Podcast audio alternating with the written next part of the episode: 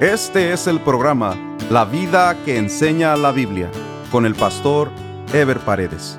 Un programa de reflexión bíblica sobre la manera que Dios espera que vivamos los cristianos, quienes estamos llamados a dar testimonio de nuestra fe en Jesucristo a través de nuestra manera de vivir. Continuamos con la serie Dios hecho hombre, un estudio basado en el Evangelio de Juan. Este es el estudio número 11 titulado Jesús prepara a sus discípulos. Jesucristo va a manifestar que su entrada a Jerusalén no fue lo más importante, sino que sería su muerte en la cruz del Calvario lo que iba a glorificarlo. Después de la proclamación de Jesús en Jerusalén, hubo un grupo de griegos que se interesaron por conocer a Jesús. Esto se encuentra en Juan 12 del 20 al 26 y dice de la siguiente manera. Había ciertos griegos entre los que habían subido a adorar en la fiesta. Estos, pues, se acercaron a Felipe, que era de Bethsaida de Galilea, y le rogaron diciendo, Señor, quisiéramos ver a Jesús. Felipe fue y se lo dijo a Andrés. Entonces Andrés y Felipe se lo dijeron a Jesús. Jesús le respondió diciendo, Ha llegado la hora para que el Hijo del Hombre sea glorificado. De cierto, de cierto os digo que si el grano de trigo no cae en tierra y muere, queda solo, pero si muere lleva mucho fruto. El que ama su vida, la perderá, y el que aborrece su vida en este mundo, para vida eterna la guardará. Estos griegos habían venido a la fiesta de la Pascua en su interés por la observancia de la ley de Moisés. Aparentemente eran gentiles que se habían convertido al judaísmo a los cuales los judíos llamaban prosélitos. Pero al enterarse de Jesús, preguntaron por él para conocerlo. La respuesta de Jesús parece indicar que la curiosidad de los griegos estaba limitada a las cualidades milagrosas de Jesús, pero en realidad él quería que lo vieran no como un profeta más, sino como aquel que iba a ser glorificado a través de su muerte. Jesús utiliza la metáfora del grano de trigo en su forma de reproducirse para referirse al propósito y efectividad de su muerte, la cual tendría alto significado y abundancia de fruto para la humanidad. De tal manera que la gente debía entender que su verdadera gloria no estaba en su entrada triunfal a Jerusalén, sino la misma vendría con su muerte y su resurrección. De esa manera, Jesús les insta a los griegos a seguirlo de corazón, para lo cual es necesario negarse a uno mismo, como él mismo estaba por hacerlo, ya que sería la única manera de tener vida eterna. Debemos observar que la motivación de los griegos que querían conocer a Jesús es similar a muchas personas que se acercan a las iglesias el día de hoy, más por curiosidad o por la búsqueda de beneficios personales que por un deseo genuino de conocer a Jesús en sus corazones. Los griegos fueron llevados al verdadero sentido de la venida de Cristo, para que la gente lo busque por lo que Él es y no por motivaciones superficiales. Estos griegos se acercaron a Jesús para satisfacer su curiosidad personal y se encontraron con un desafío crucial pues al hablarles de su muerte, Jesucristo los lleva a pensar que el que se acerca a Él debe estar dispuesto a entregar su vida totalmente como Él lo haría. De la misma manera, cada iglesia debe desafiar a aquellos que se acercan para que sepan que para conocer a Dios y convertirse en su Hijo, es necesario que estén dispuestos a entregar su vida completamente a Él renunciando a su propia vida, porque para dar fruto, o sea, para que una vida sea verdaderamente útil y apta para el reino de los cielos, debe morir a sí misma. El negarse a uno mismo para seguir a Cristo es el triunfo mayor de la vida, porque primero hay que renunciar a lo que tenemos para adquirir lo que no tenemos. Por eso cada persona que se acerca a Cristo debe decidir si va a seguir viviendo una vida de engaño o si está dispuesta a conocer y disfrutar la verdadera vida. Inmediatamente después se produce otra manifestación sobrenatural a través de una oración que Jesús hace al Padre Juan 12 del 26 al 29 dice, Si alguno me sirve, sígame, y donde yo estuviere, ahí también estará mi servidor. Si alguno me sirviere, mi Padre le honrará. Ahora está turbada mi alma, ¿y qué diré? Padre, sálvame de esta hora, mas para esto he llegado a esta hora. Padre, glorifica tu nombre. Entonces vino una voz del cielo, lo he glorificado y lo glorificaré otra vez. Y la multitud que estaba allí y había oído la voz decía que había sido un trueno. Otros decían, un ángel le ha hablado. La voz fue escuchada por la multitud que estaba allí. El asombro no se hizo esperar, pues no terminaron de entender quién le hablaba a Jesús. Esto, por supuesto, despertó nuevamente la suspicacia de los judíos, quienes tenían la idea por las escrituras de que su Mesías reinaría para siempre, por lo que no entendían el por qué tenía que morir Jesús. Él les instó a creer y andar en Él mientras Él estuviera con ellos aunque en realidad no se refería a la temporalidad de su estadía terrenal, sino más bien a la oportunidad que tenían que aprovechar de que Él les estaba dirigiendo hacia la luz para sacarlos de las tinieblas en que estaban. Hubo muchos entre los principales que creyeron en Él, pero tuvieron miedo de declararlo para no perder sus privilegios. O sea que pudo más el orgullo y la jerarquía religiosa que la evidencia que había convencido sus corazones, como dice Juan 12 del 42 al 43. Con todo eso, aún de los gobernantes muchos creyeron en él, pero a causa de los fariseos no lo confesaban, para no ser expulsados de la sinagoga, porque amaba más la gloria de los hombres que la gloria de Dios. Mucha gente no recibe a Jesús no porque no esté convencida que Él es el Salvador, sino porque no quieren dejar los tesoros materiales que tienen en este mundo, como el caso del joven rico que se narra en Marcos 10 del 17 al 22 y que dice, al salir él para seguir su camino, vino uno corriendo e hincado la rodilla delante de él le preguntó, Maestro bueno, ¿qué haré para heredar la vida eterna? Jesús le dijo, ¿por qué me llamas bueno? Ninguno hay bueno sino solo uno, Dios. Los mandamientos sabes, no adulteres, no mates, no hurtes, no digas falso testimonio, no defraudes, honra a tu padre y a tu madre. Él entonces respondiendo le dijo, Maestro, todo esto lo he guardado desde mi juventud. Entonces Jesús mirándole, le amó y le dijo, una cosa te falta, anda, vende todo lo que tienes y dalo a los pobres, y tendrás tesoro en el cielo, y ven, sígueme tomando tu cruz. Pero él, afligido por esta palabra, se fue triste, porque tenía muchas posesiones.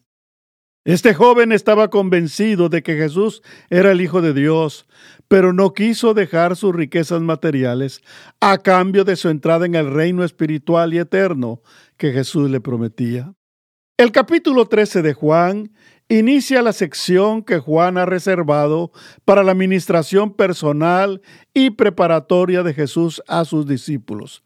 Los capítulos del 13 al 17 contienen situaciones y enseñanzas particulares que Jesús dio a sus discípulos como preparación para la gran comisión que ellos habrían de desarrollar después de que Jesús los dejara.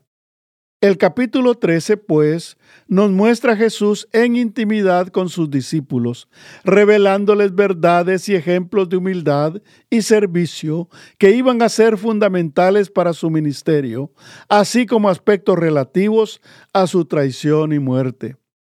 La primera enseñanza que Jesucristo les da a los discípulos tiene que ver con el lavado de los pies.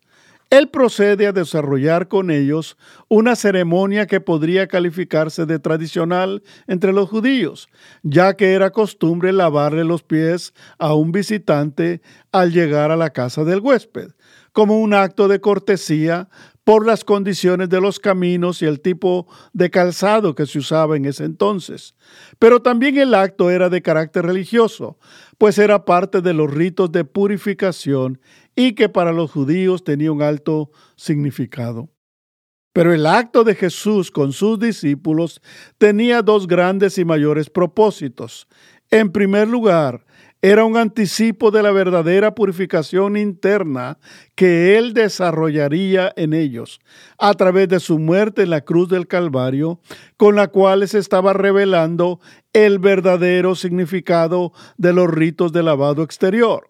Y por otro lado, les estaba dando ejemplo de humildad y servicio a los demás.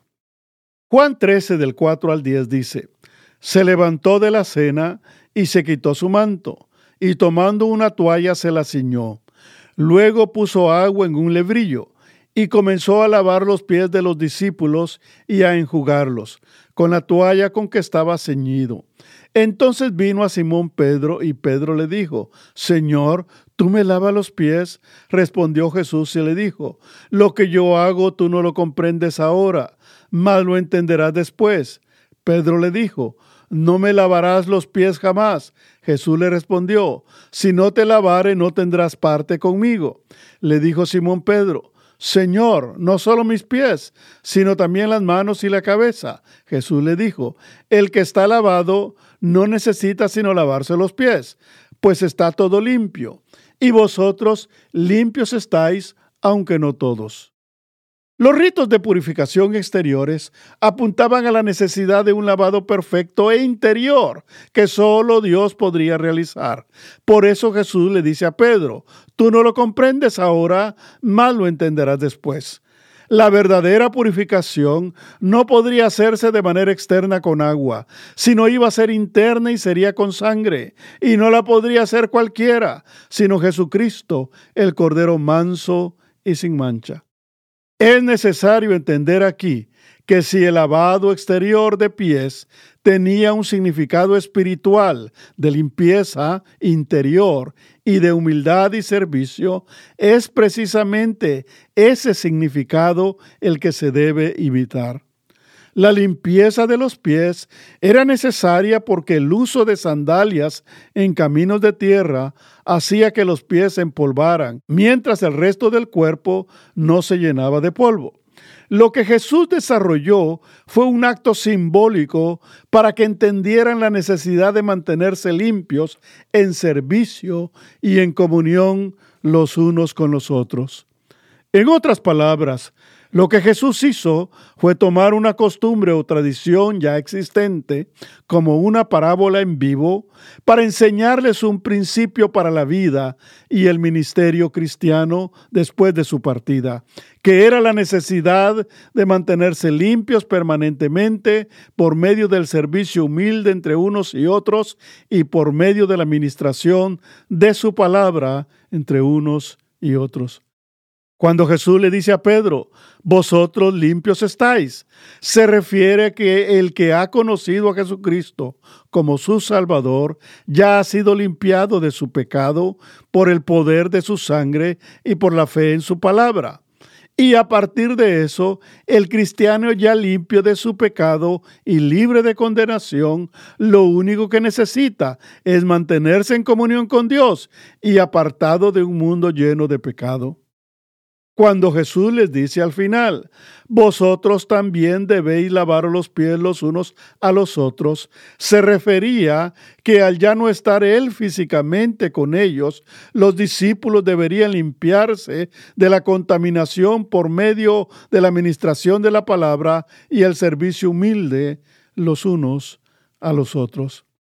Aún así, creemos que si una iglesia hace ceremonia de lavado de pies, y lo hace con la convicción de que están perpetuando el ejemplo de humildad de Cristo y a la vez entendiendo que eso solo es un símbolo de la verdadera purificación interior, pues es correcto que lo sigan haciendo.